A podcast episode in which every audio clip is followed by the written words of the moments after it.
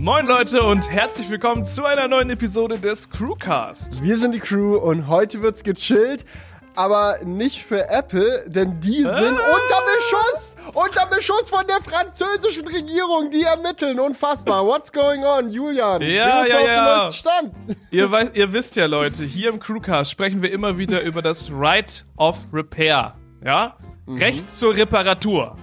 So. Und Richtig. in Apple ist das jetzt neu angestoßen worden, dieses Thema, weil ähm, Apple halt quasi in Frankreich vorgeworfen wird, dass sie eben das Ganze behindern. Ne? Ihr habt es ja vielleicht mitbekommen, es gibt jetzt ja so von Apple so Werkzeuge und Originalteile, die man sich bestellen kann. Und ähm, ein Vorwurf ist, dass diese ja künstlich teuer gemacht werden, damit sich das Ganze nicht mehr lohnt. Mm, Hier wird zum Beispiel davon gesprochen, dass man, äh, um halt ein iPhone zu reparieren, ähm, können, also das reparieren zu können, sich halt irgendwie Werkzeuge im Wert von 391 Euro erstmal kaufen muss, damit es halt funktioniert. Kaufen, Und dann, kann man die nicht mieten? War das nicht Ja. so ein Ding, dass man die mieten kann? Genau, es gibt auch so eine 60 Euro Leihgebühr für zwei Hartsteinkoffer mit geliefertem Werkzeug. Ähm, man muss allerdings wohl irgendwie eine Sicherheitsleistung von 1200 Euro zahlen, Oh. ähm, die, die dann zurückgezahlt wird, wenn die äh, Werkzeuge wieder heile zurückgekommen sind oder irg irgendwie sowas. Es ist also kompliziert und teuer, diese Werkzeuge selbst zu bekommen. So, das ist halt nicht mehr so. Was geht bei dir ab? Keine Ahnung, aber da draußen wird wohl, glaube ich, gerade ein Auto geklaut. Mein, Egal, mein- wir machen entspannt aber- heute weiter im Crewcast. Meins aber nicht. Mein, meins steht zu Hause. Ich bin mit dem Fahrrad hergekommen. okay, ja dann, alles gut. Dann, Dann, machen wir, dann nimmt ruhig mit, Jungs. Brauchen wir eh nicht. ich meine, ich weiß nicht, ob das überhaupt in deinem Mi- Mic jetzt zu hören war. Ich meine, Nee, nee, da also, ging gerade ein Auto, Autoalarm los. genau. Aber ja, der Punkt ist halt, dass Apple es halt kompliziert macht für Privatanwender. Ne? Wer, Mhm. also wer, dein, dein Display geht kaputt, du willst es selbst reparieren, als Das ob du dir da jetzt schon. für 400 Euro irgendwelche Reparaturwerkzeuge holst und dies und das machst. Das ist halt einfach so Steine in den Weg legen. Klar, wenn du jetzt irgendwie so einen Shop machst, wo du halt viele, viele Sachen reparieren willst, so auf Handyshop angelehnt in der Innenstadt, dann vielleicht eher, aber äh, jetzt so für den Privatanwender relativ äh, unsexy. Ich Und- denke, da kommt. Ja, sag, sag erst mal noch.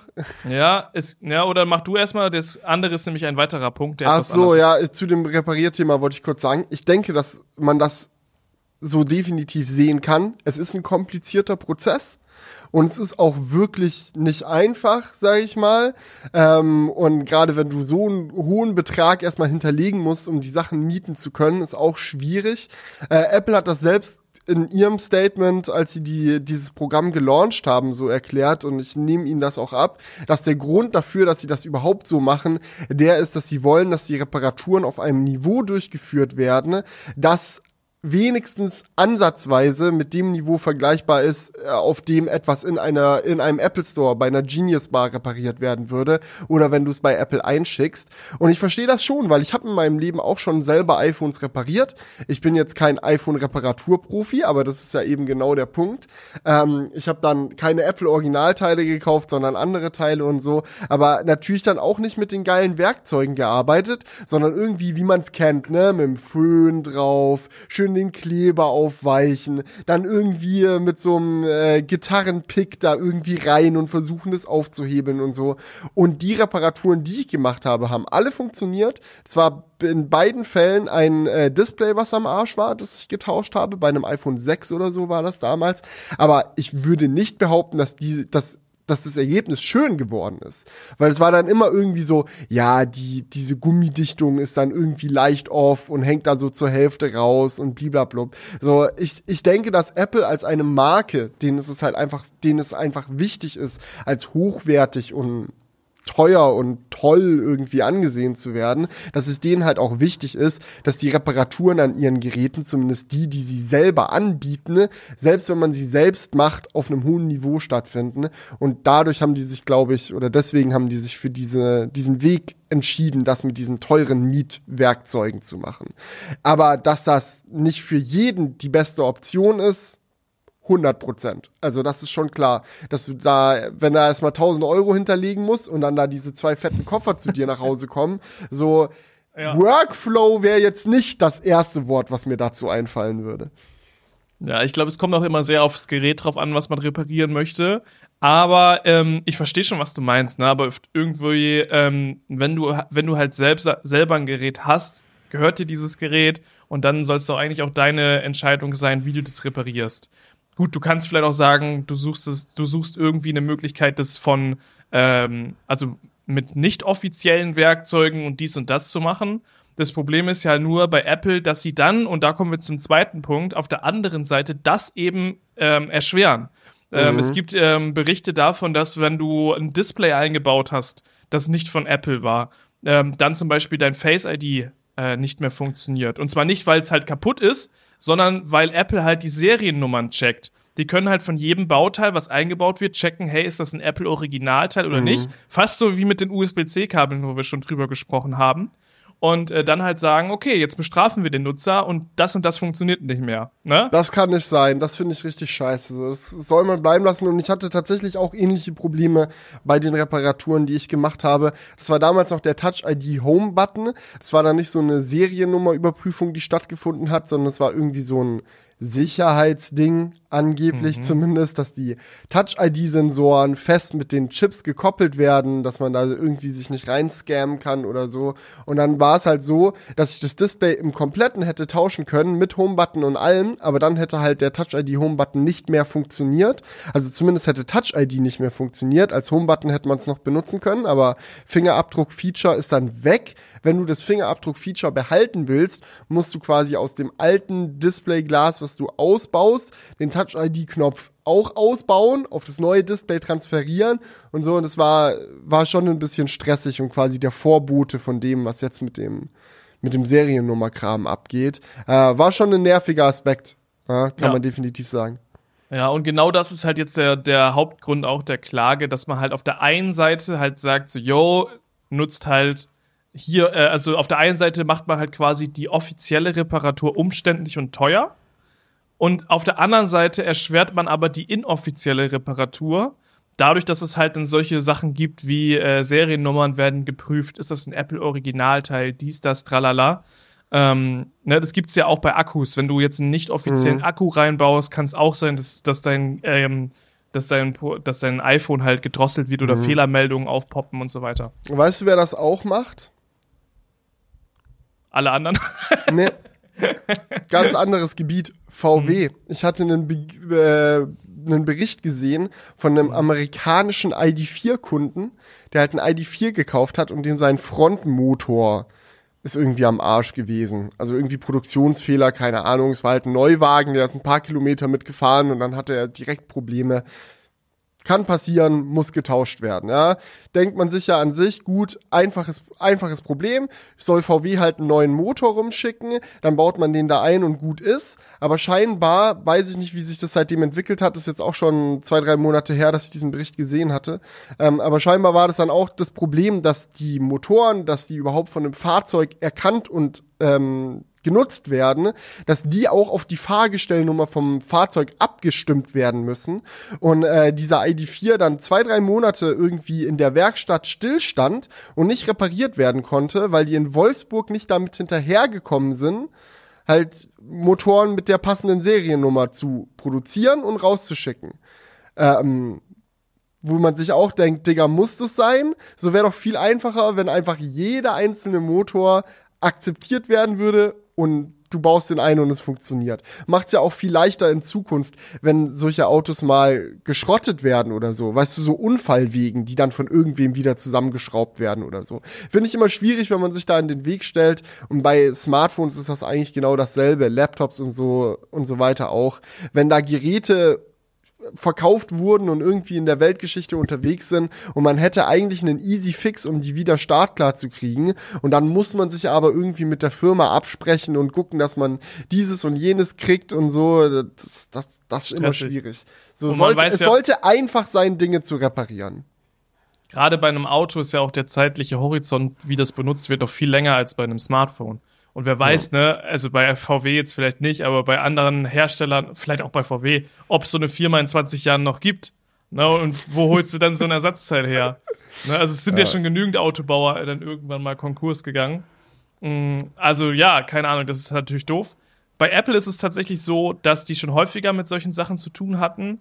Äh, in Frankreich gab es zum Beispiel das Battery Gate, ne? da haben sie von iPhones dann mit der Zeit die äh, ähm, Performance quasi gedrosselt, um mhm. quasi die Batterie zu schonen.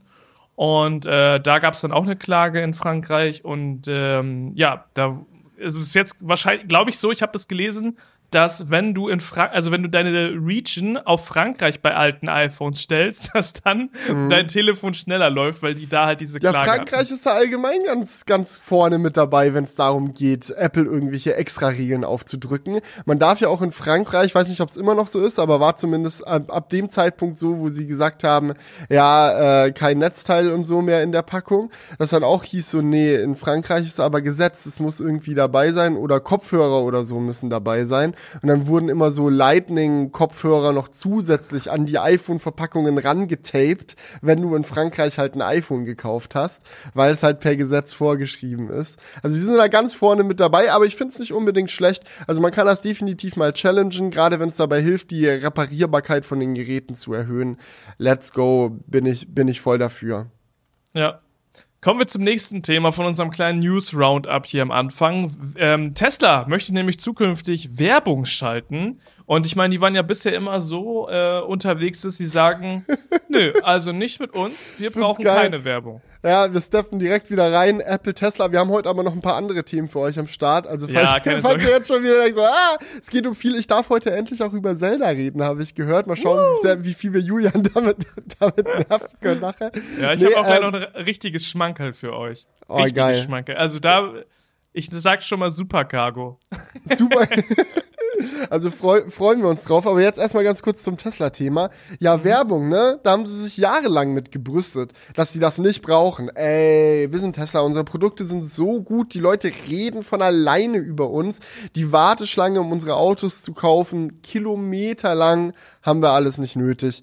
Gewinnmarge hoch, weil wir müssen keine Werbung draufschlagen. Und es ist halt wirklich so ein Ding mit Werbung, ne? Also im Automotive-Bereich kann es schon mal passieren, dass gut und gerne mal mehrere tausend Euro von dem Kaufpreis, den man im Endeffekt für ein Fahrzeug hat, Marketingkosten sind. Also du kaufst so ein Auto für 50.000 Euro, da stecken dann 3.000 Euro drin, die nur dafür ausgegeben wurden, dass du das Auto überhaupt kaufst. Ja, wo du dir denkst, so, danke, ich, mich hätte es auch nicht gestört, wenn es 3000 Euro günstiger gewesen wäre. Vielleicht hätte ich es trotzdem gekauft, aber wahrscheinlich hätte man es dann halt nicht gekauft und das ist halt, das ist halt die Realität, mit der sich Tesla jetzt wohl scheinbar auch langsam rumschlagen muss.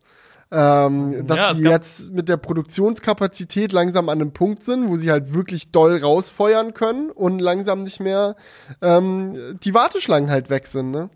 Ich bin mal gespannt, wo man das erste Mal eine Tesla-Werbung sehen wird.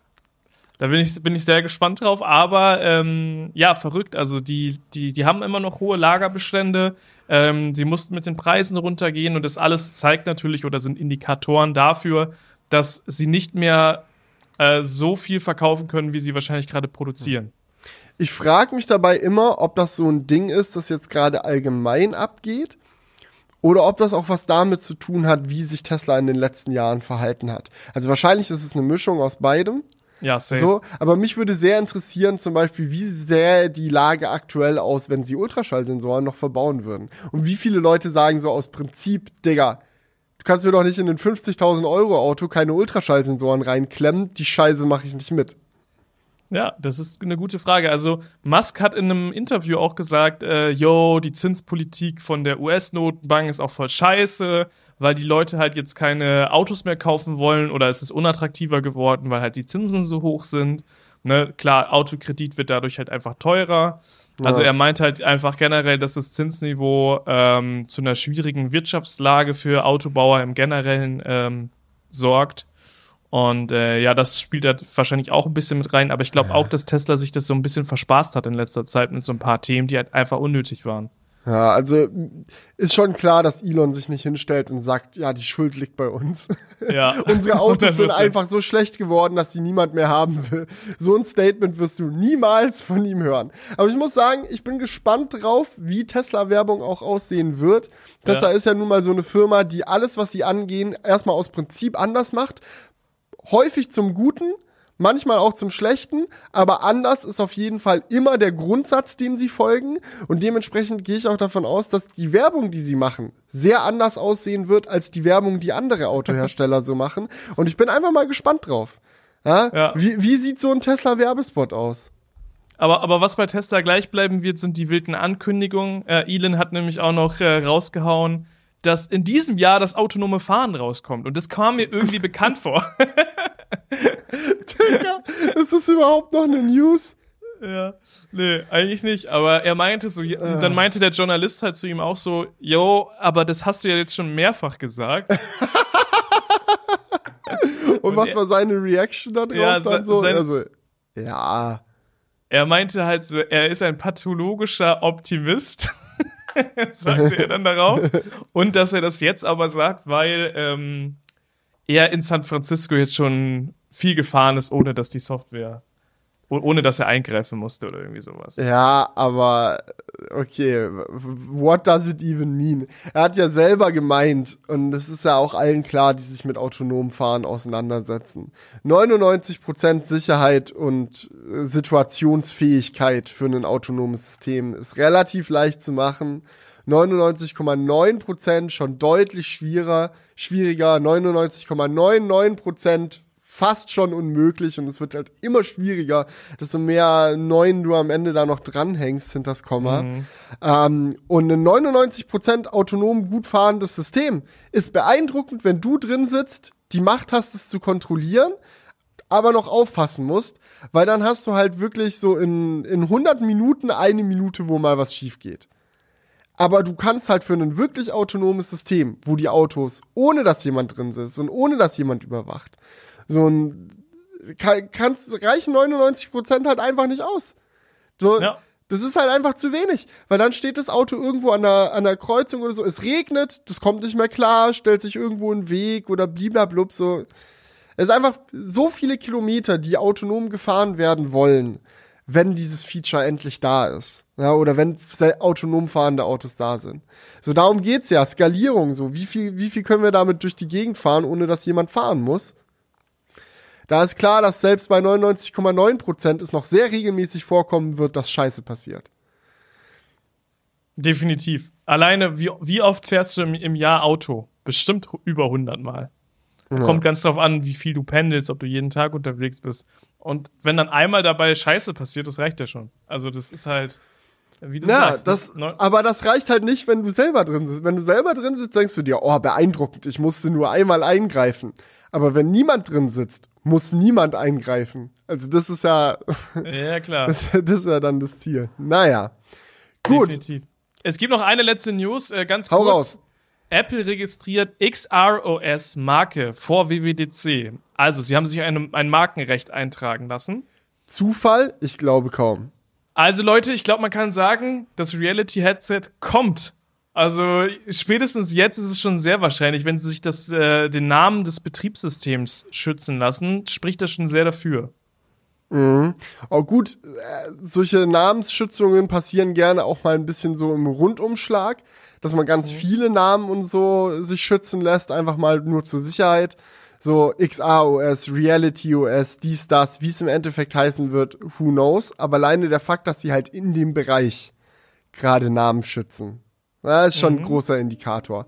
Und auch der Fakt, dass sie jetzt so Final Cut und, und so schon vor der WWDC angekündigt haben, obwohl es eigentlich das WWDC-Thema ist, so neue Pro-Software fürs iPad, Ah, absolut. zeigt schon, dass es wahrscheinlich eine volle Show sein wird, wo sie viele Dinge zu besprechen haben. Und wenn sie eine komplett neue Produktkategorie launchen, dann gibt's da einiges zu erklären. Ja. Kommen wir aber jetzt noch mal zu meinem kleinen Schmankerl. Ich bin Ähm, gespannt. Und zwar, ich bin dieses, diese Woche in einen Rabbit Hole gefallen. Ich habe, ich habe, Ich auch. Äh, ja, du, da kommen wir auch gleich dazu, zu deinem Rabbit Hole. Auf jeden Fall hat mir YouTube so random Videos angezeigt. Man kennt es, ne? Und irgendwie ist es dann interessant. Man klickt drauf. Und ähm, in dem Video ging es um den Steinwinter Supercargo. So, das kannst du mal kurz bei Google Bilder eingeben, weil ich bin sehr gespannt, was du dazu sagst. Das ist nämlich so ein bisschen Transrapid-mäßig. So ein altes Konzept an Mobilität, was halt aber auch heute immer noch super futuristisch aussieht. Hä? Es aber nicht geschafft hat. Hä? Ja, ne? Okay. Es, ist, es ist einfach surreal. Also so war meine kurz, Reaktion kurz, auch. Zu, kurz zur Was siehst du, Erklärung. Felix? Was siehst du? Also ich sehe einen LKW. Dieser Genau. LKW hat aber nicht wie ein normaler Sattelzug LKW irgendwie hinten seinen Anhänger und vorne dran dann die Zugmaschine. Nee, Die das so Zugmaschine einfach. ist stattdessen unter dem Container quasi. Also wie wenn man einen LKW nehmen würde und die, das Führerhäuschen so absägt und dann unten dahin stopft, wo die Räder sind. Also, Ja, ja, keine Ahnung, wo ist denn dann da überhaupt noch der Motor? Das halt, ja der ist da hint, hinter dem Führerhäuschen, ist der. Ähm, aber es ist halt sehr kompakt gebaut. Also gebt's einfach mal, wenn ihr gerade könnt und nicht irgendwie im Auto oder so seid, gebt einfach mal Steinwinter Supercargo ein. Da gibt's die, also die wurden auch wirklich gebaut und haben auch funktioniert. Ähm, das war halt ein Konzept. Äh, das stammt noch aus den 80er Jahren, meiner Meinung ja, von 83. Und ähm, das sollte halt quasi LKWs effizienter machen, weil in den 80er Jahren gab es halt so eine Maximallänge, die ein LKW haben durfte. Und die haben sich halt gesagt, wenn wir es schaffen, das Führerhäuschen komplett wegzunehmen aus der Länge und einfach unter ähm, die, ähm, ja, wie heißt das, Lage, Ladefläche, unter die Ladefläche ziehen, dann können wir ja viel mehr in den LKW reinpacken. Da kann halt die Ladefläche länger sein. So, und das, das war der Gedanke dahinter. Und deswegen haben die an dem Konzept geforscht, wie sie das Führerhäuschen unter die Ladefläche bekommen. Und und warum halt hat es nicht funktioniert? ja, also es gibt mehrere Gründe, warum es nicht funktioniert hat. Einmal ist der Grund, dass halt die Übersicht vom Fahrer sehr eingeschränkt ist. Wenn du so weit unten bist, Ja, du sitzt halt Äh, quasi auf dem Boden, ne? Es ist so, du sitzt so tief wie in ist- einem ist ein Ferrari, Su- aber längst Ja. ein LKW. ist es wirklich so. Du sitzt wie in einem, Su äh, wie, wie in einem Supercar, fast mit deinem Arsch auf dem Asphalt, äh, als LKW-Führer. Da siehst du natürlich nicht allzu viel. Ähm, aber das alleine war nicht das einzige Problem, weil ähm, das wäre vielleicht schon irgendwie gegangen. Ähm, was das Problem war, ist, dass dann 1990 die Gesetze geändert wurden und äh, quasi das Führerhäuschen, ähm, na, wie erklärt man es richtig? Also die Ladefläche wurde dann besch beschränkt von der Länge. Vorher war der ganze Zug beschränkt und dann hatte die Ladefläche eine eine eigene Beschränkung und ähm, das Führerhäuschen, glaube ich, auch nochmal. Und dementsprechend war hätte dieses Konzept halt das, den LKW nicht länger gemacht und wäre dann im Endeffekt nur komplizierter gewesen.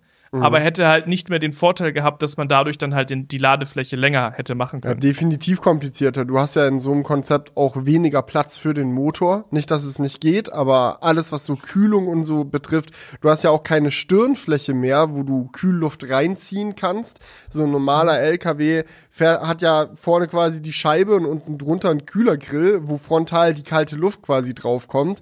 So, das hast du bei dem Konzept auch nicht. Da hast du von vorne erstmal nur Scheibe, Windschutzscheibe und dann muss ja die Kühlung irgendwie von hinten reagieren. Brennst du für Technologien, die unsere Zukunft verändern? Dann code, plane, pilotiere, entwickle, erfinde, beschleunige und digitalisiere. Industrien, Städte, Mobilität, kurzum alles, was unser Leben bewegt. Du willst aktiv das Morgen mitgestalten? Dann komm jetzt in unser Team. Geh einfach auf unser Jobportal siemens.de/slash karriere. Create a better tomorrow with us. und so. Das kann man schon alles machen, aber ja, wundert mich jetzt dann nicht. Wenn's, also es sieht schon so aus, als wäre es nur dafür da, um irgendein Gesetz äh, zu umgehen. Und wenn das Gesetz dann nicht mehr da ist, dann kann man sich's halt auch sparen. Ja, aber ich finde, es gibt auch so ein paar Konzepte von so Bussen und so. Es sieht einfach mega, es sieht mega crazy einfach aus. so, ey, das, das catcht direkt dieses, wie das halt einfach aussieht. Das ist einfach verrückt. Ja, und Also- heutzutage könnte man das Sichtproblem ja auch einfach mit Kameras lösen. Ja. Also du kannst ja den Fahrer schon unten reinsetzen, aber machst dann halt oben noch eine Kamera hin, dass man halt ein bisschen besser sieht, was so um einen rum passiert. Ja, aber überleg dir mal beim Bus, du hast dann da so Plätze ganz vorne, du sitzt im Bus ganz vorne vor Mhm. dieser riesigen Scheibe und siehst halt keinen Fahrer. Das hat so Ja, autonomes das ist halt wie beim. Doppeldeckerbus, ja. Genau. Das ist so richtig so, wie als ob, als ob der Bus sich selbst fährt, weil du den Fahrer gar nicht siehst und der ist ganz anders äh, wo untergebracht. Und du sitzt da einfach oben im Bus und schaust dir diese große Scheibe einfach raus. Verrückt. Ja. Alright. Next up. Diese Woche war wild. Weil diese Woche ein Video online gegangen ist, in dem ich und Julian irgendwie teil waren, ohne dass wir aber daran mitgewirkt haben. Also, Ja. Das war schon eine verrückte. Also, ich habe mich quasi gefühlt wie Drake. Es ist ein Song von mir rausgekommen, aber ich habe nicht mal was gemacht. Ja, genau. Das ist, äh, ich habe das ja im letzten Crewcast schon angeteasert quasi, dass wir diese Woche einen ganz besonderen Outro-Song haben. Und man kann sagen, bleibt heute bis zum Ende dran. Es wird nämlich sich sowas von lohnen. Es wird der beste Outro-Song wahrscheinlich, den wir je hatten. Und ähm, ich habe ihn noch nicht in voller Länge gehört. Du auch noch nicht, Felix. Also wir werden dann ganz am Ende vom Crewcast noch mal eine ganz kurze Reaction darauf aufnehmen.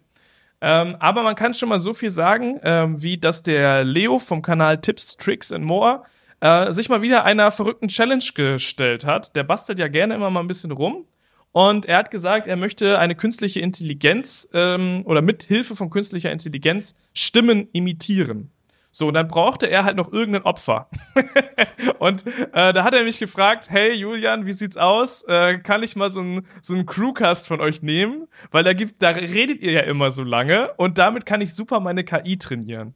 Und dann hat er halt eben aus der aus, aus unserem Crewcast äh, die Stimme von Felix und die Stimme von mir in so 10 Minuten Häppchen äh, gecuttet und ähm, dann halt damit, obwohl ich glaube, das war nicht, das waren 10 Sekunden Häppchen, ne? 10 Sekunden Häppchen, glaube ich. Ich weiß es nicht mehr genau. Das ist Ja, aber auch gar nicht Fall. so wichtig. ist, ist auch nicht so wichtig. Er hat auf jeden Fall unsere Stimme rausgekattet und dann ein, ähm, eine künstliche Intelligenz damit gefüttert, die ein Sprachmodell erstellt hat. Und mit Hilfe von diesem Sprachmodell kann man jetzt halt jede Audio so umwandeln, dass sie klingt, als ob Felix oder ich sie spreche. Und ähm, damit hat er ganz, vers ganz verschiedene Sachen angestellt in seinem Video. ich habe zum Beispiel mal auf Spanisch gesprochen. Also er Das hatte war einfach das Allerverrückteste. Ja. Das war wirklich komplett krass. Weil ich muss sagen, so gut dieses AI-Voice-Cloning, so mittlerweile hat man es ja an ein, zwei Stellen gesehen, war für uns natürlich nochmal eine krasse Erfahrung, das mit unseren eigenen Stimmen zu erleben.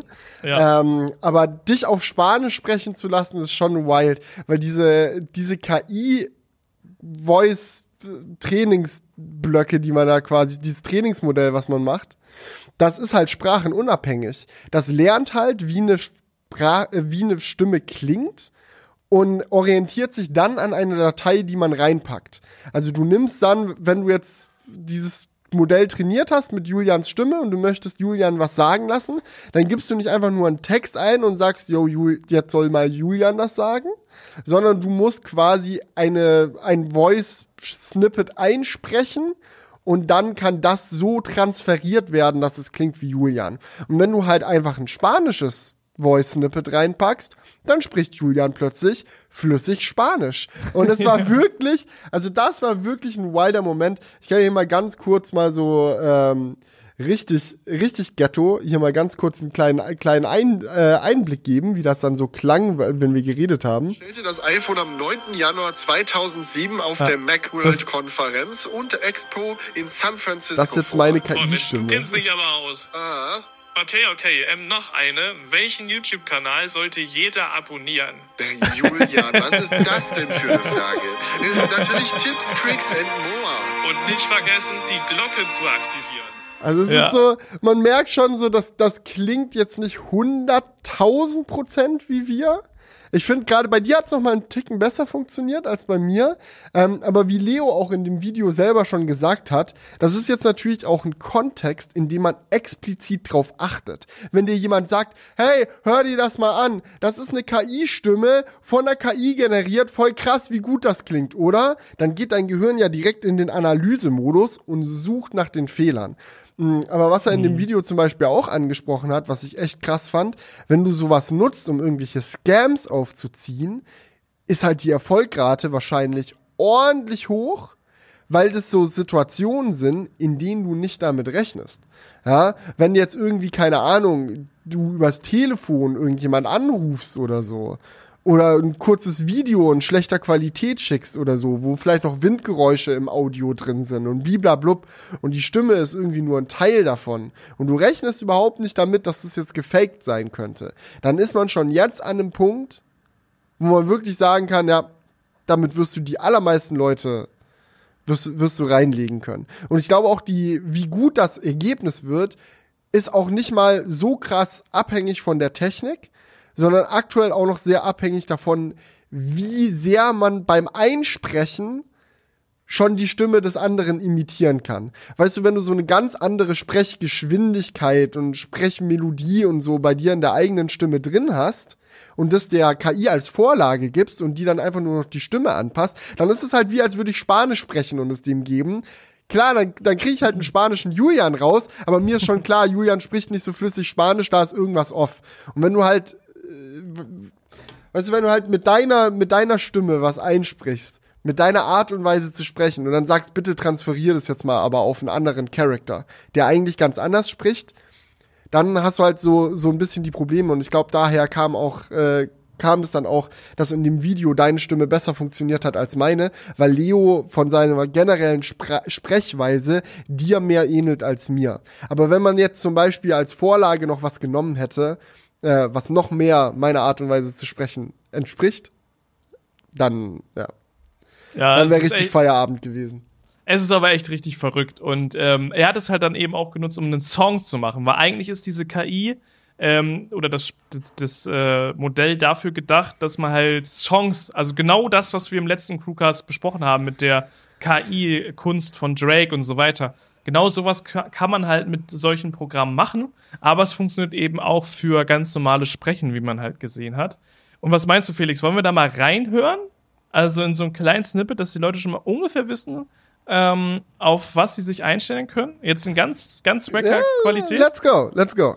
Ja, ich muss mal kurz gucken, ob ich das hier gerade an meinem, an meinem Handy äh, gestartet bekomme. Warte, ich Der hab, Crewcast, euer Technik-Podcast. ja, aber warte, jetzt geht's los. Na, den Anfang lassen wir mal.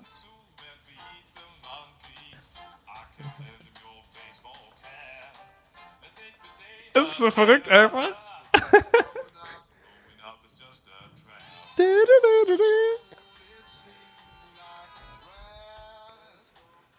Ja, na, na, na, ich denke, das ist, das ist halt, das ist genügend, wenn ihr es in voller Qualität und voller Länge hören wollt. Bleibt bis zum Ende dieses Videos dran. Es wird auf jeden Fall sehr, sehr witzig, beziehungsweise bis zum Ende dieses Podcasts, falls ihr audiomäßig zuhört. Ja, ähm, sehr, sehr abgefahren. Aber wie gesagt, so was, was mich am meisten getriggert hat daran, war wirklich die Möglichkeit, damit Scams zu machen. Das ist halt wirklich dieses Beispiel, was Leo auch gebracht hat in seinem Video ähm, mit diesen Gewinnspiel-Scams. Das hat mich schon die letzten zwei Jahre so ultra doll genervt. Weil das ist halt diese, diese typischen Gewinnspiel-Scams, wie sind die aufgebaut? Das läuft doch immer gleich. So, du machst halt irgendein Gewinnspiel oder so. Und statt dass, dass die Leute halt darauf warten, dass du das Gewinnspiel offiziell wirklich selber auslöst äh, oder auflöst, schreiben dann halt irgendwelche Scammer dann Leute an mit so Fake-Accounts, so, yo, ich bin's, der Felix, haha, du hast gewonnen, du musst jetzt aber mir noch hier für den Versand 20 Euro überweisen, damit ich dir den Gewinn auch zuschicken kann. So, und dann überweist du halt 20 Euro für den Versand und bekommst natürlich überhaupt nichts. Und bist einfach nur 20 Euro losgeworden. Und dann, und, weil es war halt nicht offiziell, ja, es war halt nicht ich. Und ich denke mir bei diesen ganzen Scams immer, Digga, wenn ich manchmal so Screenshots davon sehe, weil mir schicken ja dann auch manchmal Leute so Screenshots, äh, ich habe hier so eine Nachricht bekommen, ich bin mir nicht ganz sicher, bist es wirklich du? Und dann ist da diese, diese Textnachricht, die die Leute bekommen haben. Und es ist gebrochenes Deutsch, Sätze, die ich so niemals sagen würde. So viele rote Flaggen, anhand derer man erkennen könnte, nee, das ist ein Scam. Also es ist so schlecht und trotzdem fallen schon Leute drauf rein. Aber wenn man das jetzt noch erweitert mit einem kleinen Video oder einer kleinen Sprachnachricht oder so, wo jemand dann mit der Stimme von einem den Leuten erzählt, yo, hier, du hast gewonnen. Ja, ja, ich bin es wirklich, der echte Felix. Guck, Sprachnachricht, ich bin echt. Mhm. Da kannst du ja wirklich, also, das ist ja nur ein Beispiel, was man da alles mitmachen kann. Das wird wild die nächsten Jahre. Niemand ist mehr sicher. Das ist halt komplett richtig. Und ähm, aber man, man kann es auch für gute Zwecke nutzen. Also zum Beispiel überleg dir mal, ähm, ja, keine Ahnung, überleg dir mal, man hat so ein, so ein Team und arbeitet an YouTube-Videos. So, und du brauchst irgendwie neues Voice-Over, aber kannst gerade nicht einsprechen. Kann, kann, einfach, kann einfach dein Kollege äh, selber einsprechen, ins Sprachmodell reinballern und dann klingt es halt wie Julian oder wie Felix. Let's go mit ins Video. ähm, sowas kann man machen. Ähm, es gibt auch jetzt von Apple, gab es, äh, ich glaube sogar auch diese Woche die News, dass sie auch irgendwie so ein ähnliches ähm, Modell mit in die iPhones bauen. Ähm, ich glaube, das ist noch so eine ganz wilde News, ähm, dass du halt quasi, wenn du deine Stimme verlierst, die vorher halt noch einsprechen kannst in so ein Sprachmodell und dann halt irgendwie dadurch halt dann irgendeine künstliche Stimme bekommst, die aber so klingt, wie du halt früher gekl- geklungen hast. Also deine Stimme so im Sinne von dauerhaft verlierst aus Genau, krankheitstechnischen Gründen. Also nicht so, du wirst halt erkältet und eine Woche später ist wieder da, sondern so Nee, eine nee, nee. Situation. Ja, Ja, dass du deine Stimme richtig verlierst. So. krass. Also, ich glaube, man kann auch coole Sachen damit machen, aber man kann natürlich auch viel Scheiße damit Mhm. machen. Und die Frage ist halt dann auch irgendwann, ähm, ist dann noch das Beweisstück Audioaufnahme? Ist das überhaupt noch ein Beweisstück? Und generell weiß man ja eh, dass im Bereich Hacking der größte Anfall, Anfallspunkt, der anfälligste Punkt ist immer Menschen. Social Hacking ist Mhm. immer die effektivste Methode. Und solche Tools machen halt Social Hacking so einfach. Und das ist halt, das ist halt wirklich, also wirklich alle, alle Institutionen, jeder muss, muss sich eigentlich darauf gefasst machen, weil wenn du jetzt die nächsten zwei, drei Jahre denkst, ja, damit muss ich mich ja noch nicht auseinandersetzen, dann ist eigentlich schon also, zu spät. man muss eigentlich mit seiner Familie und so so ein Safe Word äh, machen. Ne, dass man halt quasi sagt, hey Papa, ähm, wenn du irgendwie mal einen Anruf bekommst, frag einfach, äh, was ist das Safe Word und ich sage, keine Ahnung, Adiletten. Und äh, dann ist das Safe Word Adiletten. Und dann Fuck, weißt du, jetzt hast du mein Safe Word geleakt. genau, und dann weißt du halt quasi, okay, da ist es wirklich Julian. ja. Ne, Familie, Familie ist ein guter Punkt, auch so Enkeltrick und so ein Shit. Ja, ja, genau. Exakt. also, pff, uh, ganz, ganz, ganz, ganz böse. ja. Also da tun sich Abgründe auf, das macht mir richtig Angst. Ja, also ganz ehrlich, red mal mit, dein, mit deiner Familie drüber, weil wer ist dafür am anfälligsten? Leute, die online halt ihre Stimme raushauen. Mhm. Ne? Also klar, wenn, wenn es jetzt irgendjemand ist, der, der halt nicht keine Online-Präsenz hat und der vielleicht auch keine Instagram-Stories oder sonst was von sich abgibt, der ist da ja relativ geschützt vor. Weil irgendwo brauchst du natürlich, um so ein Sprachmodell zu trainieren, halt auch gewisse Menge an Audioaufnahmen. Aber wenn du die halt äh, nicht bekommst öffentlich, ist es natürlich ein bisschen schwieriger. Was Ja. dich nicht sicher davor macht, ne? Nachher äh, ist das jemand, den du kennst und der nimmt einfach Sprachnachrichten von dir von WhatsApp oder sonst was. Aber im Endeffekt ist es natürlich jetzt bei Personen wie uns oder super vielen anderen Creatoren viel leichter, ne? Sowas dann zu machen. Ja. Alright. Haken wir dieses gruselige Thema ab. Und Ja, kommen dickes Danke auf jeden Fall nochmal an, an Leo. Schaut gerne bei ihm vorbei. Sehr spannendes Video. Kuss geht raus. Ich bin gespannt auf die. Tipps, auf den Tricks Song. more. Okay, aber kommen wir jetzt zu deinem Lieblingsthema. Und da wirst du uns auch ein paar Tipps, Tricks und more geben können. Ich will gar nicht so viele Tipps. Tricks. Das ist so eine Sache. Also wir reden jetzt über Zelda, Leute. Tears of the Ja. Kingdom. Letzte Woche hat sich auch schon jemand beschwert, warum es noch nicht drin war. Wir hatten die letzte Episode noch vor dem Launch aufgenommen. Der Launch ist jetzt durch. Und ich sag mal so, ich glaube, unsere Erfahrungen könnten nicht unterschiedlicher sein. Ich habe es quasi zu jeder wachen Minute, wo ich nicht gearbeitet habe oder irgendwie ähm, Kinderzimmer vorbereitet habe oder beim Geburtsvorbereitungskurs war oder dieses oder jenes, ähm, habe ich halt Zelda gezockt. Mit Warte, Ellie. du hast beim Nein, Geburtsvorbereitungskurs zu jeder so. freien Minute, wo das nicht der Fall Also ich habe halt so, entweder, entweder meinen Alltag gelebt, so gearbeitet oder halt Sachen in die Richtung gemacht oder Zelda gezockt. Aber ich habe keine Serien mehr geschaut. Ich habe also alles Medienkonsum, selbst Social Media und so, ich habe alles so krass runtergefahren und einfach nur noch so, wenn ich Zeit hatte und zu Hause war, meistens abends und am Wochenende sowieso. Zelda gezockt, gezockt, gezockt. Und Julian, deine Berührungspunkte waren jetzt eher so, du hast es mitbekommen, dass es das gibt. Genau. Ähm, ich, ich, mein Berührungspunkt war halt bisher, äh, ich höre Felix zu, wie er davon schwärmt. Äh, das, war, das war Berührungspunkt Nummer eins. Und jetzt natürlich auch super viel auf Social Media. Ne? Es gab ja eigentlich an den Tagen halt super viele Insta-Stories. Hey, ich habe das neue Zelda, jetzt erstmal Zelda zocken, dies, das. Ähm, genau, das habe ich natürlich auch mitbekommen. Und ich habe auch mitbekommen, dass die, das generelle Feedback sehr positiv ausgefallen ist. Mhm, mhm. Das macht es mir jetzt natürlich ein bisschen schwer, weil ich ja seit Monaten hyped auf dieses Spiel bin und sehr, sehr, sehr positiv immer darüber geredet habe. Und dass, dass ich jetzt begeistert bin von dem Spiel, das überrascht jetzt wahrscheinlich die allerwenigsten. Aber ich muss auch sagen, dass ich selbst davon überrascht war, wie einheitlich positiv das Feedback von der Medienlandschaft, sowohl was so professionelle Medienoutlets angeht, so Videospieljournalisten und so, deren Beruf es ist, Videospiele zu bewerten, als auch von Social Media allgemein. Ja, wie ein, eindeutig positiv das Feedback ist, zumal es ja vor dem Launch von dem Spiel ganz anders aussah. Da waren ja viele sehr, sehr kritisch, meinten so, hm, das eigentlich eher, also weiß ich jetzt nicht, sieht eigentlich aus wie Breath of the Wild nur nochmal, warum? So, und das, das hörst du gar nicht mehr. Und das aus guten Gründen, ne? weil jeder, der einfach nur eine halbe Stunde allein schon mit dem Spiel verbracht hat, sofort realisiert hat, nein, das ist ein anderes Game. So, klar, der visuelle Artstyle ist ähnlich, so, aber vom Gameplay, was du machst, während du den Controller in der Hand hast, ist es komplett anders und es macht richtig Bock. Erstmal ganz kurz, vielleicht einen kleinen Negativpunkt. Den möchte ich direkt oho. mal raushauen. Ja, mhm, einfach nur mal, um meine Euphorie hier kurz zu bremsen. Performance von dem Spiel ist ah. schlechter als erwartet. Mhm.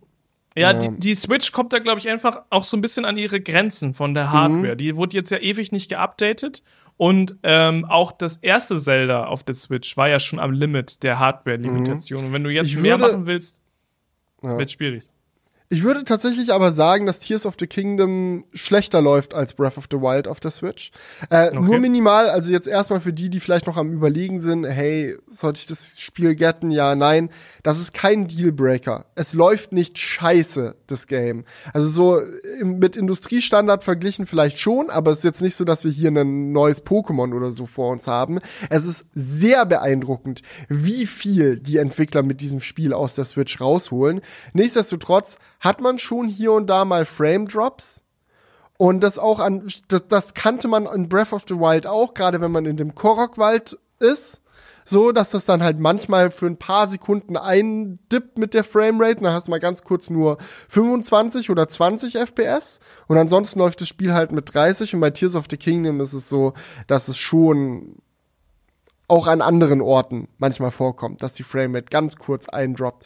Aber es war jetzt in meinem, in meiner Spielerfahrung, ich würde sagen, ich habe jetzt so 15, 20 Spielstunden ungefähr auf dem Game, ähm, war das nie was, was mein, was meine Fähigkeit, Spaß mit dem Spiel zu haben, eingeschränkt hätte. Aber es war mhm. etwas, wo ich mir gedacht habe, hm, also wenn es jetzt eine Switch Pro gäbe oder eine Switch 2 oder, was ich als Namensvorschlag nehmen. wirklich clever fand, eine Super Switch. Geil. Das, das, das wäre schon praktisch für dieses Spiel und ich freue mich, weil diese Konsole wird ja irgendwann kommen und die wird auf jeden Fall abwärtskompatibel sein. Ich freue mich dann, Tears of the Kingdom auch darauf zu spielen. Aber alle, die jetzt am Überlegen sind, vielleicht auch wenn man noch keine Switch hat, zu sagen, oh, ich warte jetzt aber lieber noch ein Jahr oder so, bis die nächste Switch rauskommt und bla. Lasst, lasst euch davon nicht zu doll irritieren. Auch mit der aktuellen Switch macht das Game unendlich viel Spaß. Und Nintendo beweist mal wieder, dass Spielmechanik und Liebe zum Detail, mit dem man so ein Spiel entwickelt, viel mehr wert ist als einfach nur krasse Technik. Mhm. Aber ich frage mich, warum das bei Nintendo so unterschiedlich ist.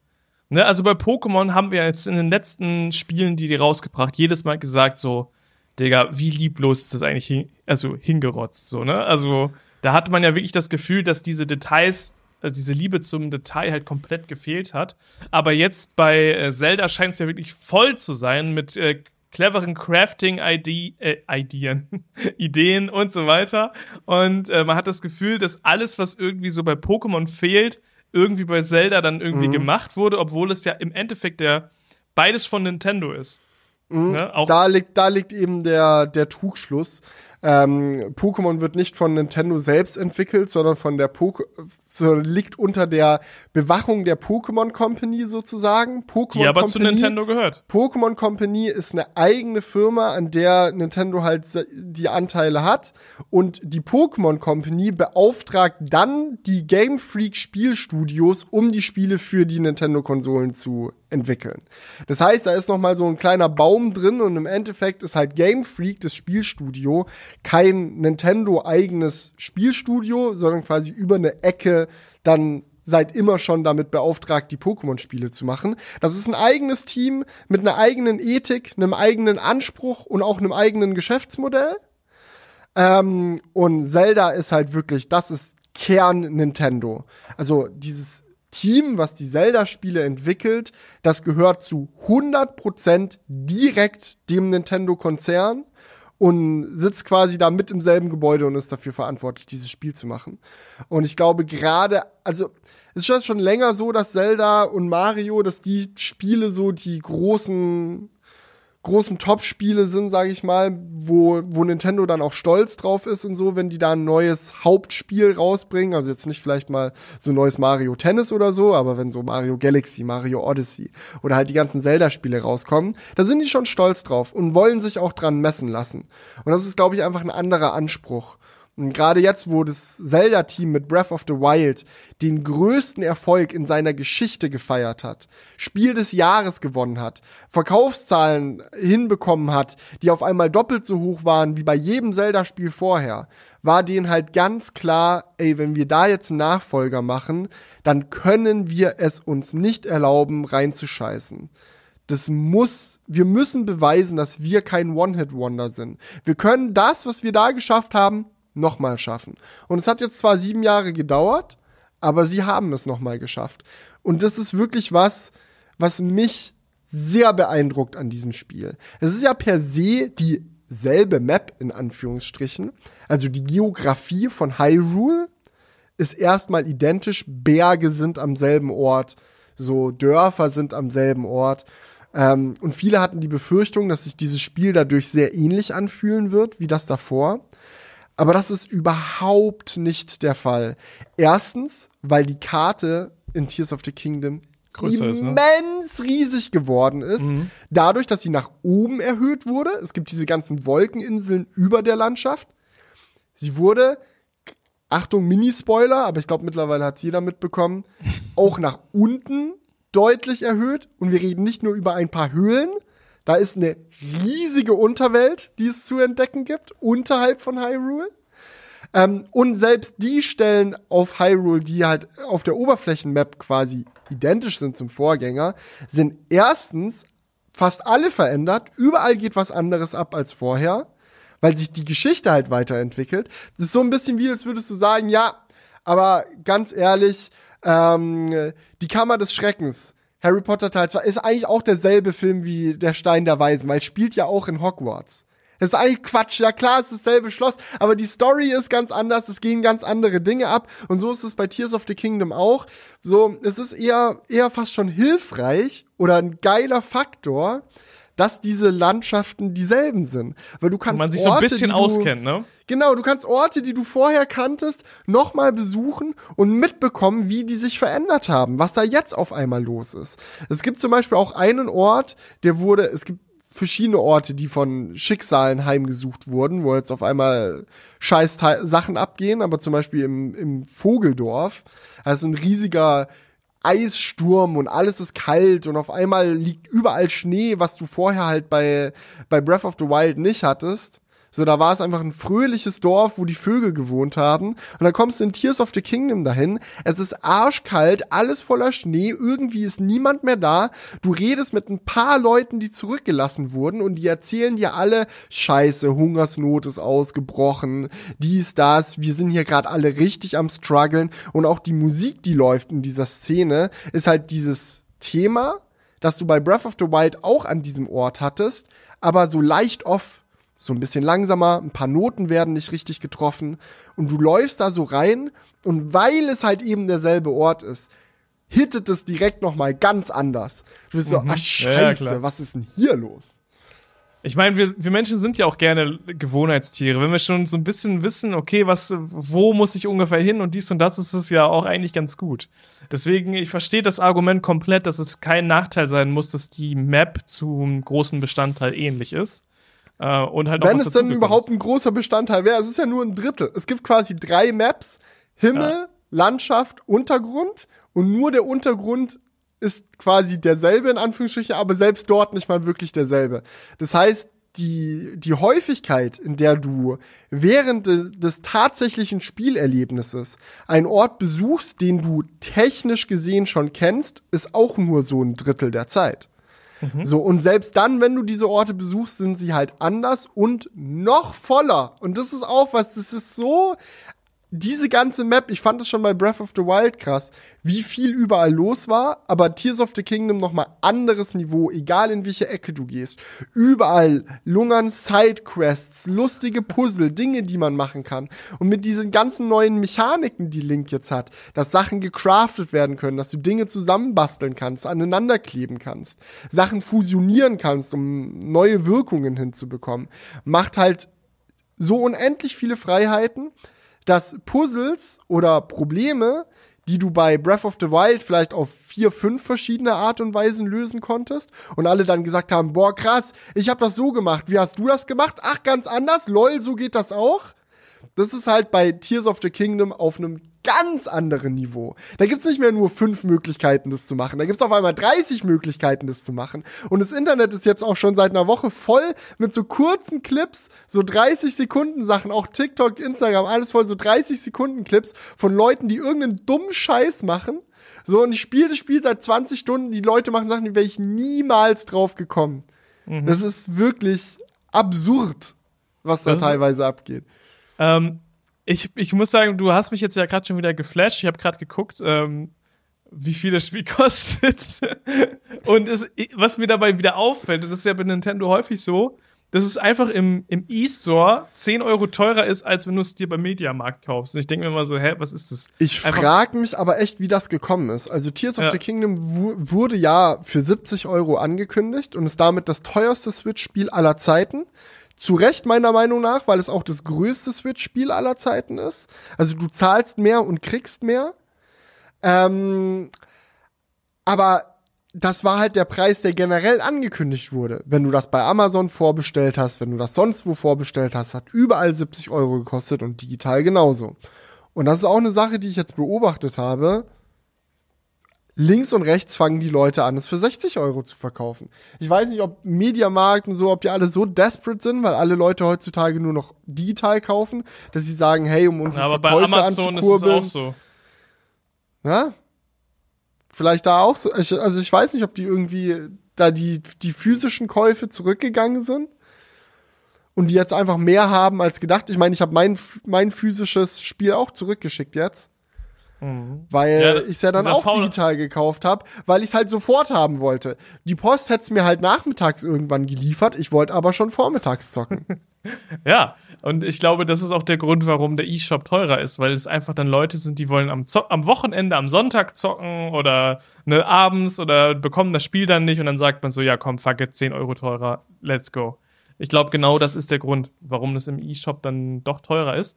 Aber gibt es in, in Tears of the Kingdom irgendeine Art von Multiplayer? Gibt es nicht, oder? Nicht, dass man gemeinsam mit Freunden spielen kann. Es gibt Mhm. neue Mechaniken, dass du Sachen nicht mehr alleine machst, aber das ist alles lokal. Also das ist alles mit NPCs quasi. Ähm, es gibt neue Companions, mit denen du gemeinsam kämpfen kannst und eine Sache, die sie auch geändert haben, was ich richtig witzig finde. Ähm, du kannst jetzt mit anderen Leuten, die halt ähm, in Hyrule wohnen, also die normalen Hyrule-Bewohner, äh, die kämpfen halt auch gegen die gegen den Kataklysmus, so heißt es auf Deutsch. So diese diese große dieses große Horrorszenario, was über Hyrule hergefallen ist, was du in Tears of the Kingdom besiegen sollst. Ähm, da kämpfen die normalen Bewohner auch an. So in Breath of the Wild war es so, alle sitzen da und zittern und du bist halt der große Link, der jetzt mal alle retten soll. Aber in Tears of the Kingdom hat die Welt einen Eigenwillen. Ein Eigen, die machen selber alle Kram. Du triffst ständig irgendwelche Leute, die versuchen, Hyrule wieder aufzubauen, die versuchen, gegen Monster zu kämpfen, die sonst irgendwas machen. Es gibt welche, die so einen Trupp organisiert haben, der Monstercamps platt macht und du kannst dich denen anschließen und gemeinsam mit denen Monstercamps platt machen und so. Und das ist auch so ein, so ein Gemeinschaftsgefühl, das zwar natürlich komplett nur lokal ist und so, aber ähm, Zelda auch eine neue Ebene gibt, die es noch nie vorher hatte. Also es gab kein Zelda-Spiel, in dem man in dem Rahmen mit NPCs zusammengearbeitet hat. Ja, echt geil. Aber ich finde es gerade so verrückt auf der Mediamarkt-Seite. Drei Nintendo ähm, Zelda-Spiele für die Switch. Alle kosten 59,99. Und ich denke so, hä? Lächerlich. Ja. Es ist auch, warte mal, welche sind das? Das ist Breath of the Wild, Tears of the Kingdom und Link's Skyward Awakening. Sword, Link's Awakening. Skyward Sword gibt's auch noch, Skyward Sword Mhm. HD. Link's Awakening. Und das ist halt wirklich frech, weil Link's Awakening ist ein Remake von einem äh, Gameboy-Spiel. Möchte ich null schlecht reden. Ich habe das genossen. Super gut gerema geremaked und super nice Zeit. Mhm. Aber das kannst du durchzocken in 20 Stunden oder so. Und dann bist du halt einfach fertig.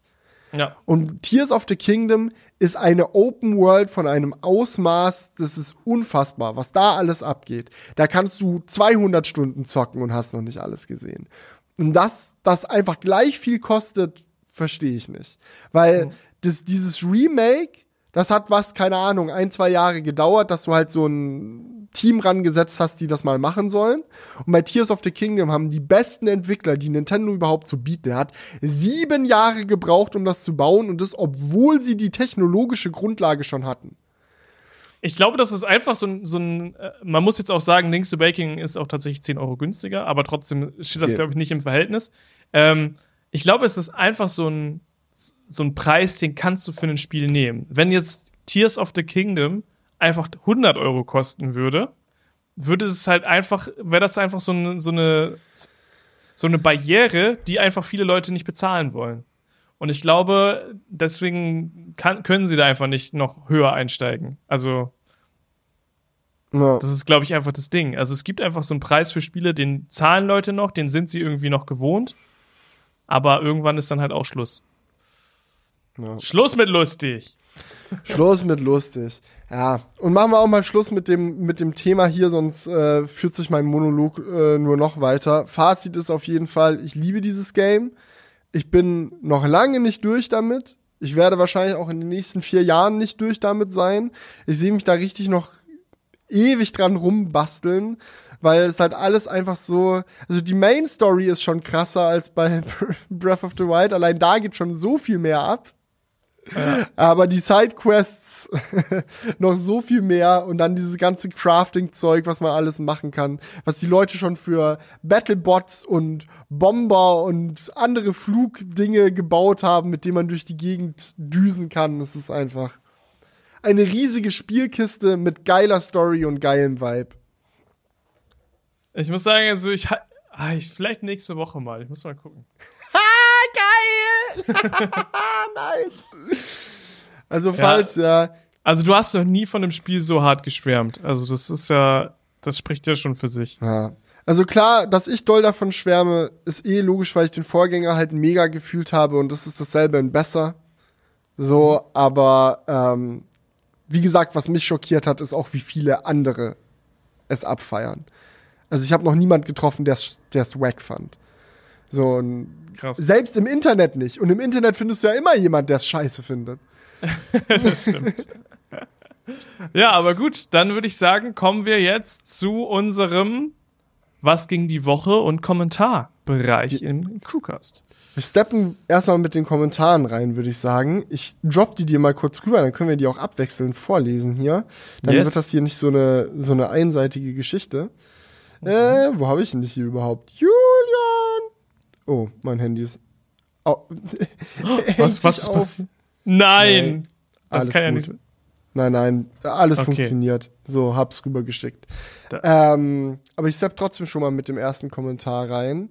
Äh, und zwar, Sebastian hat geschrieben, ähm, Ed Felix Bar, bitte unbedingt ein Video zu Final Cut. Ich glaube, du übersiehst bei deinem Kommentar, dass es nur wenige Nerds interessiert etwas.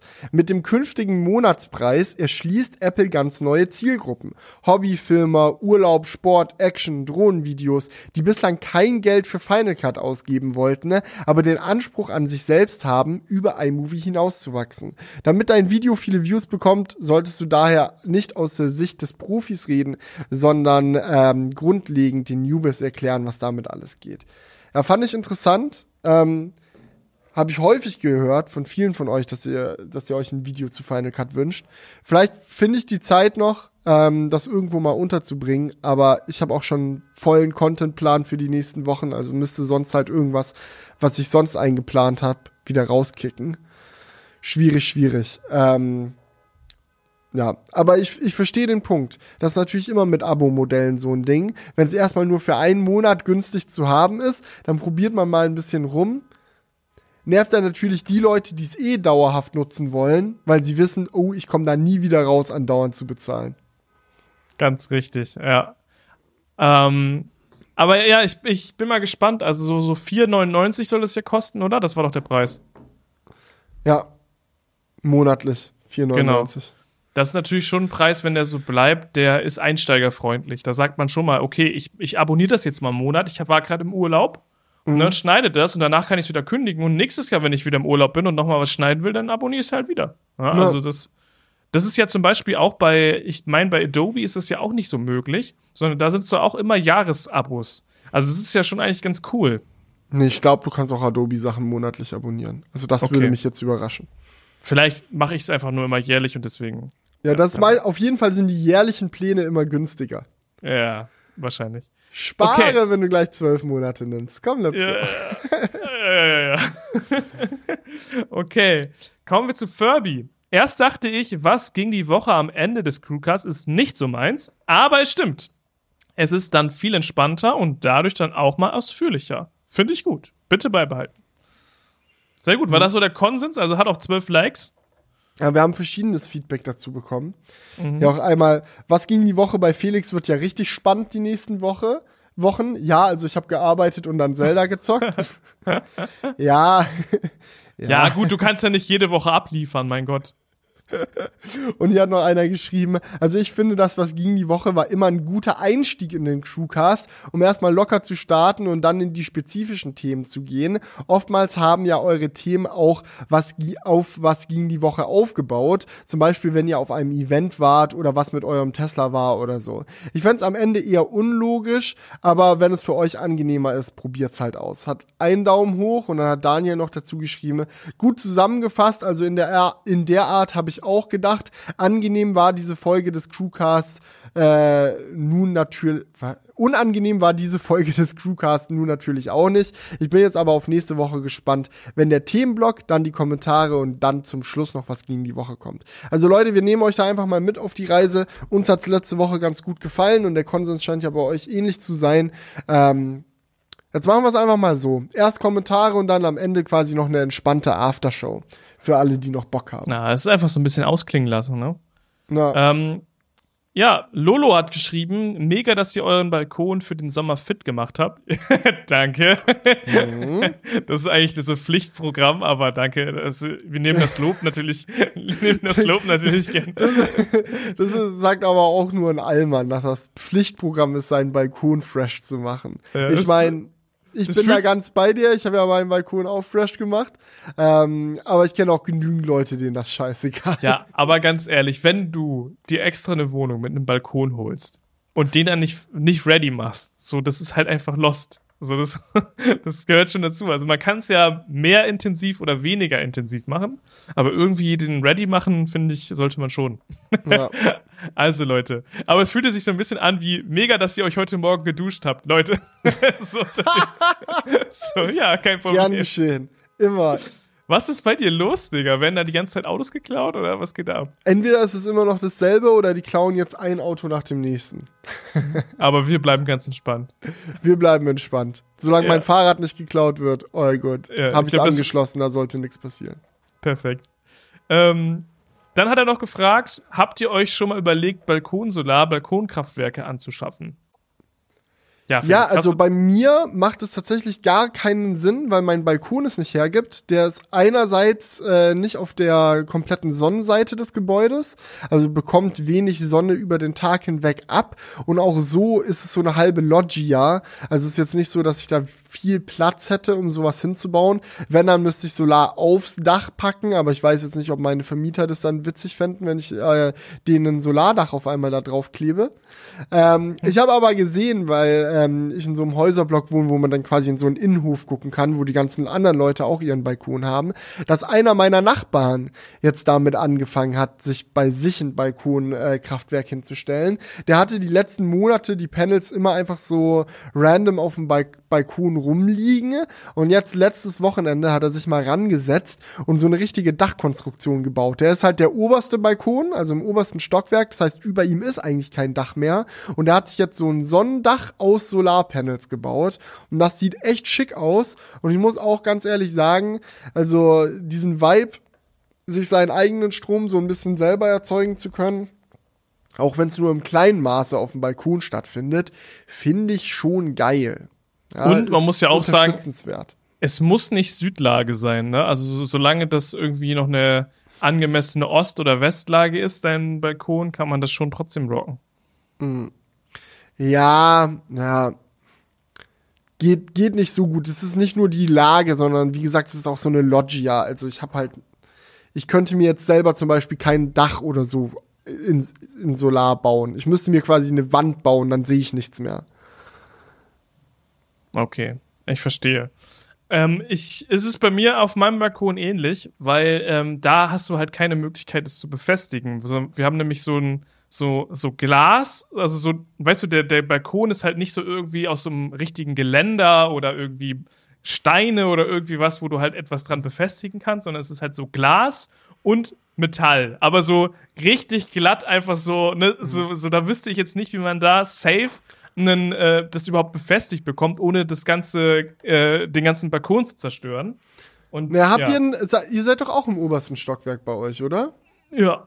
Na, dann könnt, würde diese Dachkonstruktion-Geschichte für euch vielleicht Aber auch das funktionieren. wird, das wird niemals der Vermieter. Das wird er niemals. Also das ist ja, ist ja jetzt Das hier habe ich kein mich bei Ei meinem Nachbar auch gefragt, ob das alles so mit rechten Dingen zugeht oder ob der einfach mal gemacht hat. Ich wäre aber der allerletzte, der da äh, äh, verpetzend äh, dann da an die Sache rangeht. Der soll das mal ruhig machen und wenn der Vermieter nichts davon weiß und es eigentlich scheiße fände, dann hoffe ich, dass er es einfach nie Ja. rausfindet. Aber vielleicht ist es ja auch eine Eigentumswohnung. Das kann Das ja gut kann sein. natürlich auch sein, ja. Ja. So, aber wenn du in so einem Wohnkomplex wohnst, wo halt auch jedes Haus und jede Wohnung gleich aussieht, so, ne, und dann einer Mhm. baut sich dann da so eine DIY-Balkon-Dach-Action, das geht einfach nicht. Das, wird, das werden die niemals, das werden die halt niemals durchwinken lassen, ne? Da gibt's dann aufs Maul für. So Ja. nicht. Absolut. Also, Zukunft ohne uns. so, ich habe ja schon lange gefragt, ob ich eine Ladesäule in der Tiefgarage haben kann. Ja, und das, Mhm. das es geht ja nicht. Weil das muss ja dann eine einheitliche Lösung sein für alle. Mhm. Und äh, natürlich könnte man jetzt hier so sagen, ja, ich klag mich da irgendwie, weil so rein gesetzlich müssten sie es ja erlauben. Habe ich jetzt aber auch keinen Bock drauf. Aber wenn man halt da schon merkt, in der Tiefgarage, wo es niemand sehen würde, ne, einfach da mal ein Stück äh, Kabel hinlegen. Wenn das schon nicht geht, wird so eine Aktion an der Außenfassade auch Ja, das gehen. ist so ein leidiges Thema. Mhm. Ja. Bei meiner Schwester auch. Ja, die, die wohnt in einer Eigentumswohnung. Ähm, und, Ja, und auch da muss dort. dann- nee, sie will auch eine Wallbox für, für ihr E-Auto. Es ist immer so, ja, aber wir müssen was machen, was für alle Mieter funktioniert. Und dann so, ja, und wann machen wir was, was für alle Mieter funktioniert? Dann, wenn die alle auf E-Autos umgestiegen sind. Also in zehn Jahren oder was? Ja, in zehn Jahren können wir dann mal was. Ach, halt doch dein Maul. Wirklich. Mhm. Das ist so anstrengend. Ja, also es ist halt einfach, es ist einfach eine Hinhaltetaktik. Ganz einfach. Ja. So. Das ist einfach wack so. Energiewende ist doch nicht mein Problem. Ach, du würdest dich selber drum kümmern, alles zu regeln. Ich muss nur Ja sagen. Ich bin trotzdem dagegen. Toll. Ja. Und ich meine, es wird ja eine Möglichkeit bestimmt geben, dass man irgendwie die Vorrichtung, also irgendwie genügend Stromanschlüsse dahin bringt und dann schließt sich daran aber erstmal nur eine Wallbox an. Ja, komplett. Als ob das nicht geht. Naja. Naja, okay. Aber gut. Äh, äh, machen wir das fast nicht noch größer. Es geht leider bei uns nicht. Ähm, also zumindest bei mir, bei Felix, Felix scheinbar auch nicht. Ähm, Ja. Mit der Ich muss auch sagen, alleine deswegen, dass mein Balkon es nicht hergibt, habe ich mich auch gar nicht mit der gesetzlichen Lage für so äh, Balkonkraftwerke auseinandergesetzt, wie viel man da eigentlich raufklatschen darf und so. Das ist sicherlich auch kompliziert in Deutschland. Also es würde mich wundern, wenn es sehr einfach geht. es geht sehr einfach. Echt? Mittler ja, mittlerweile geht's einfach. und wie funktioniert das dann?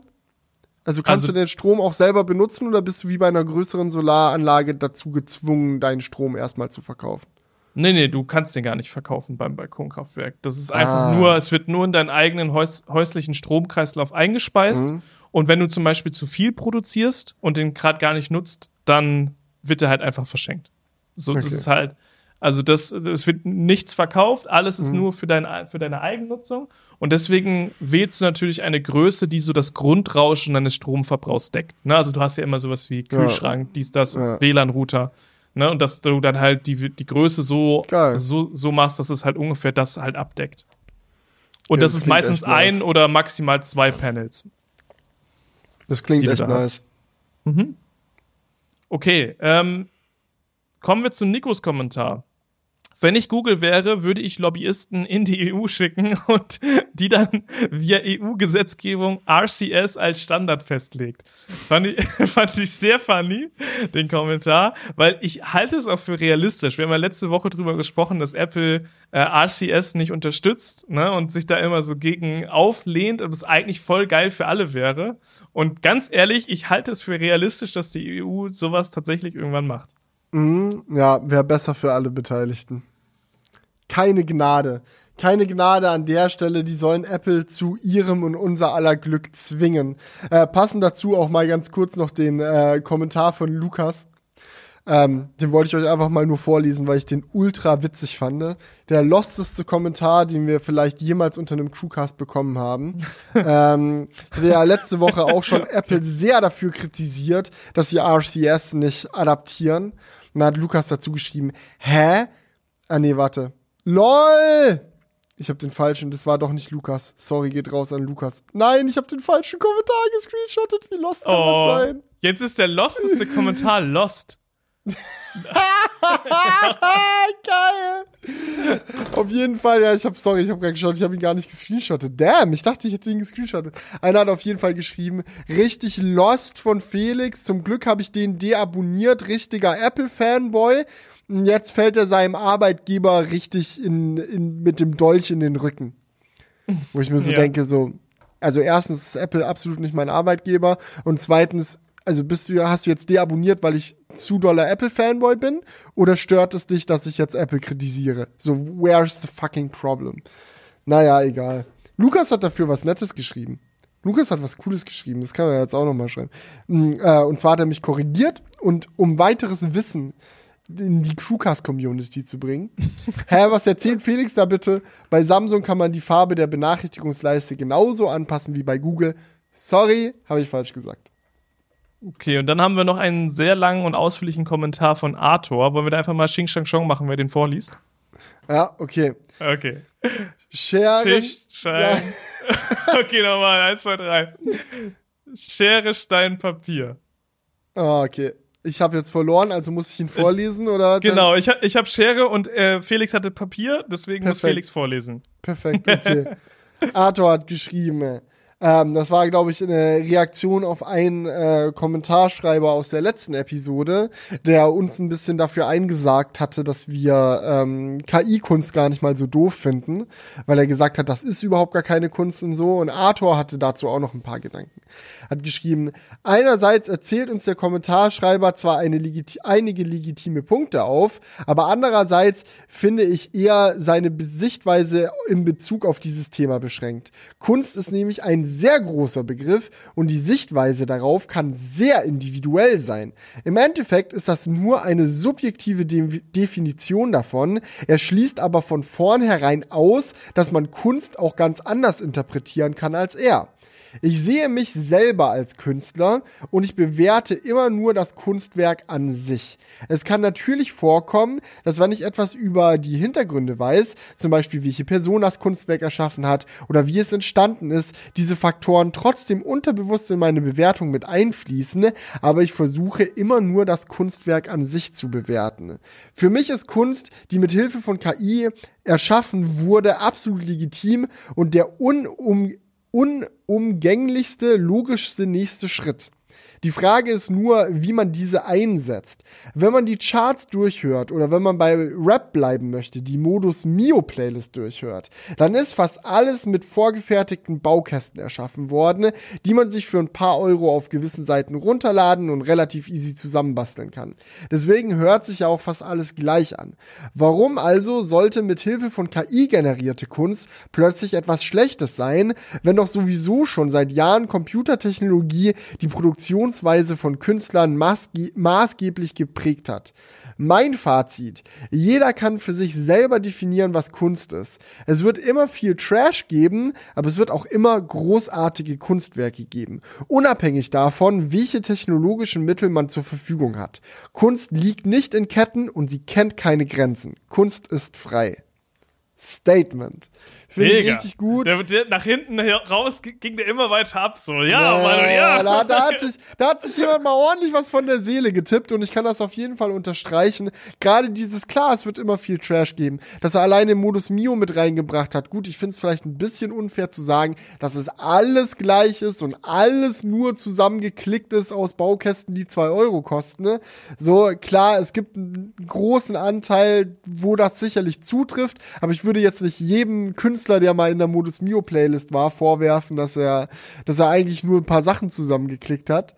Ähm, mhm. Aber äh, unabhängig davon, so klar, ist es, ist es einfach so eine Sache, so, es wird immer erfolgreichen Trash geben, es wird unerfolgreichen Trash geben, es wird große Kunst geben, die unbemerkt bleibt und große Kunst, die zu Recht Geschichte schreibt. Also, von allem gibt's alles. Und das ist in der Medienwelt schon immer so gewesen.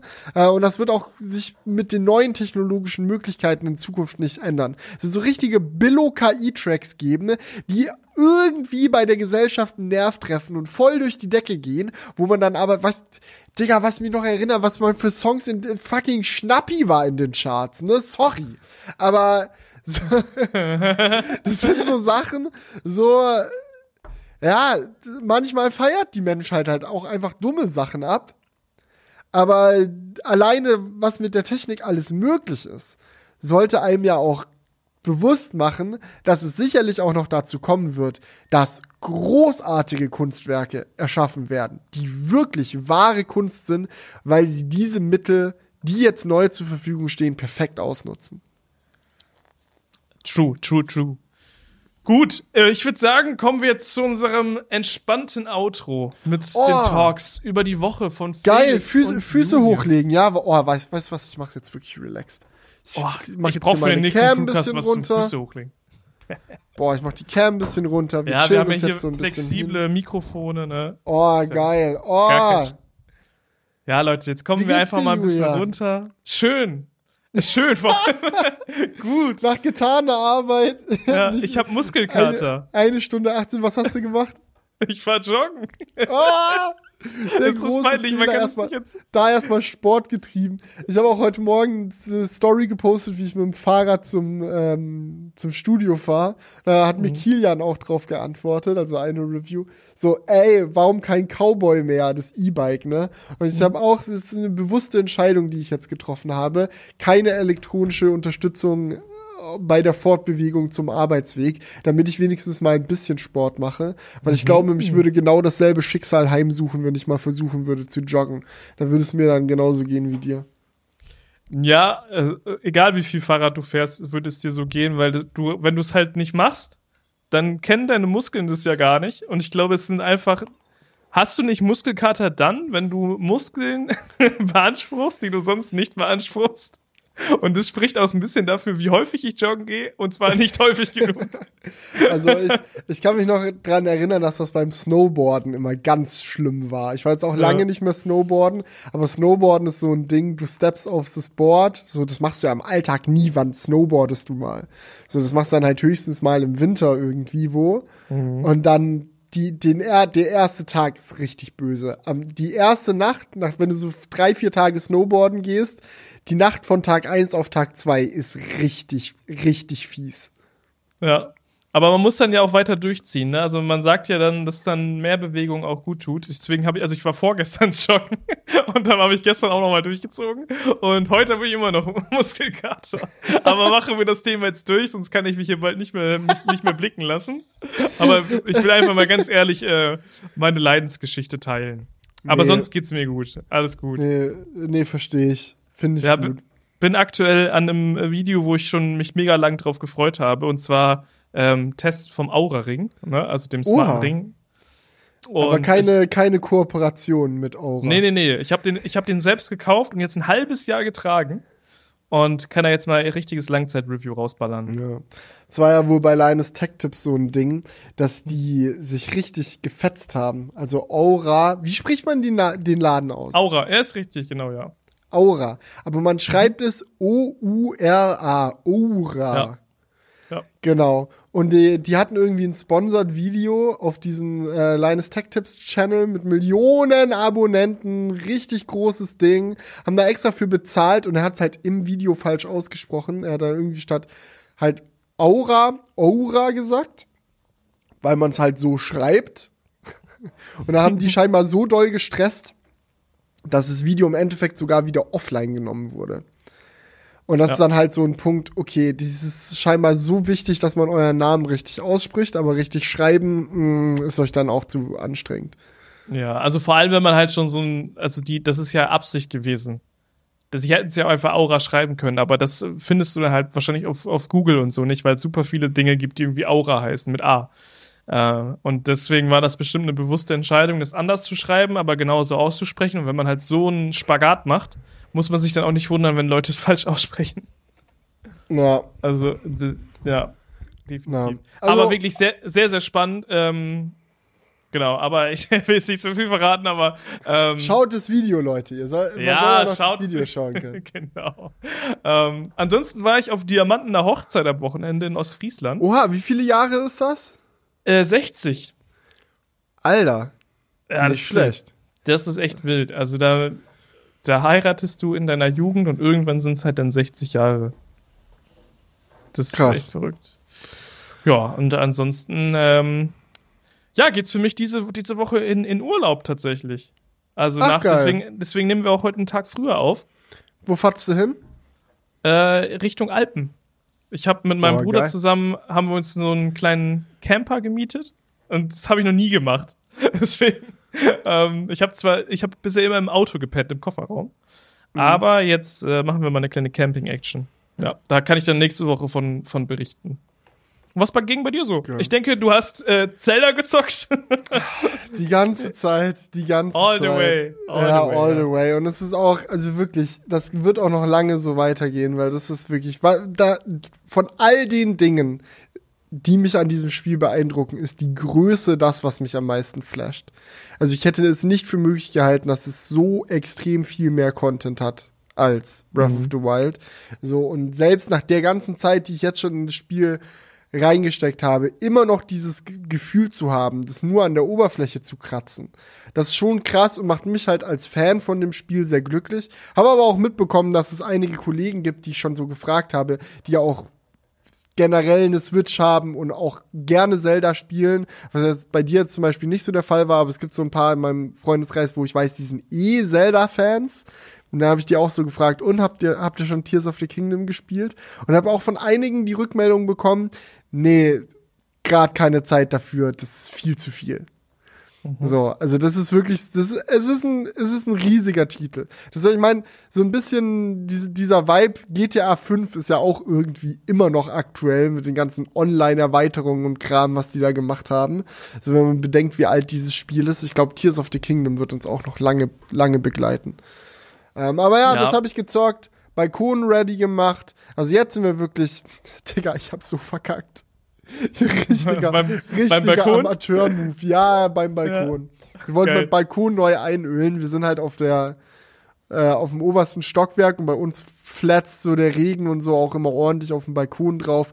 Und nachdem der Balkon überwintert hat, sind die Bretter, die den Balkonboden bei uns ausmachen, immer sehr mitgenommen. Das heißt, neu den Balkon einölen ist schon so eine Sache, die sich lohnt. Ähm, habe ich jetzt bisher noch nie gemacht.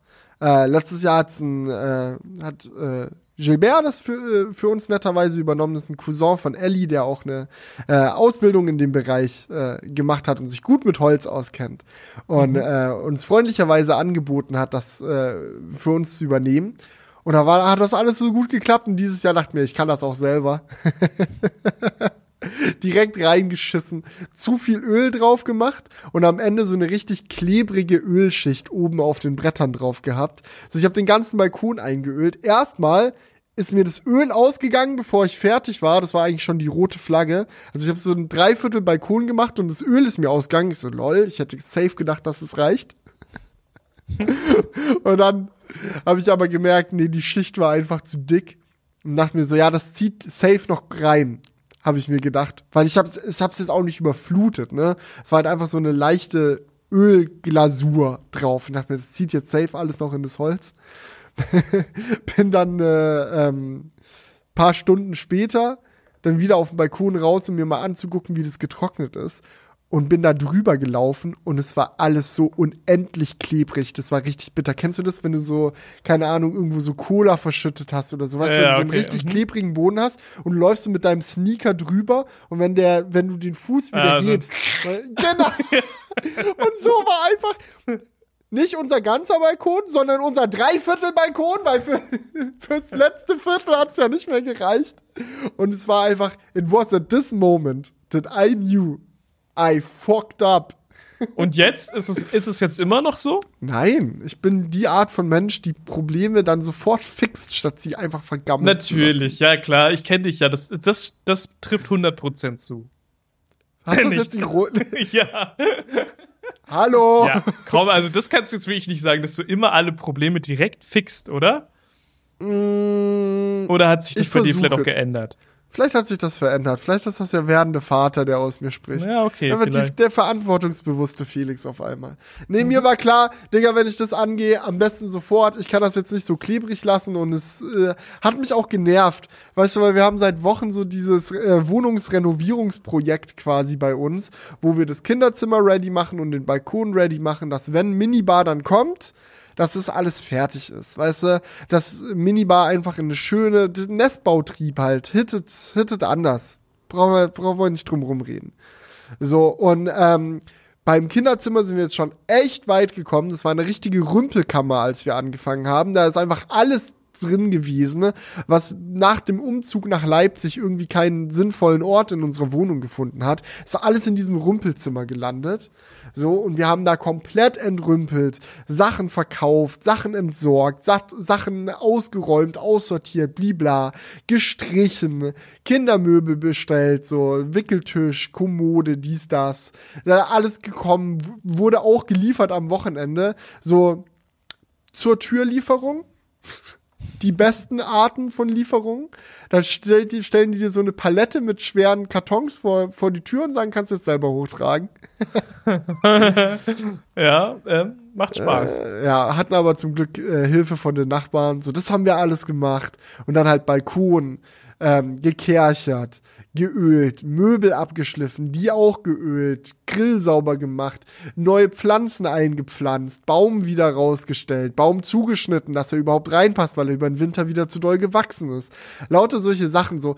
Da nervt's dich einfach, wenn fast alles fertig ist, aber halt der scheiß Boden noch klebt. Das geht nicht. Ja, da musste ein Haken rangesetzt werden. Und da habe ich mir halt so Lösungsmittel im Baumarkt geholt und so einen gröberen Schwamm, mit dem man das dann abrubbeln kann.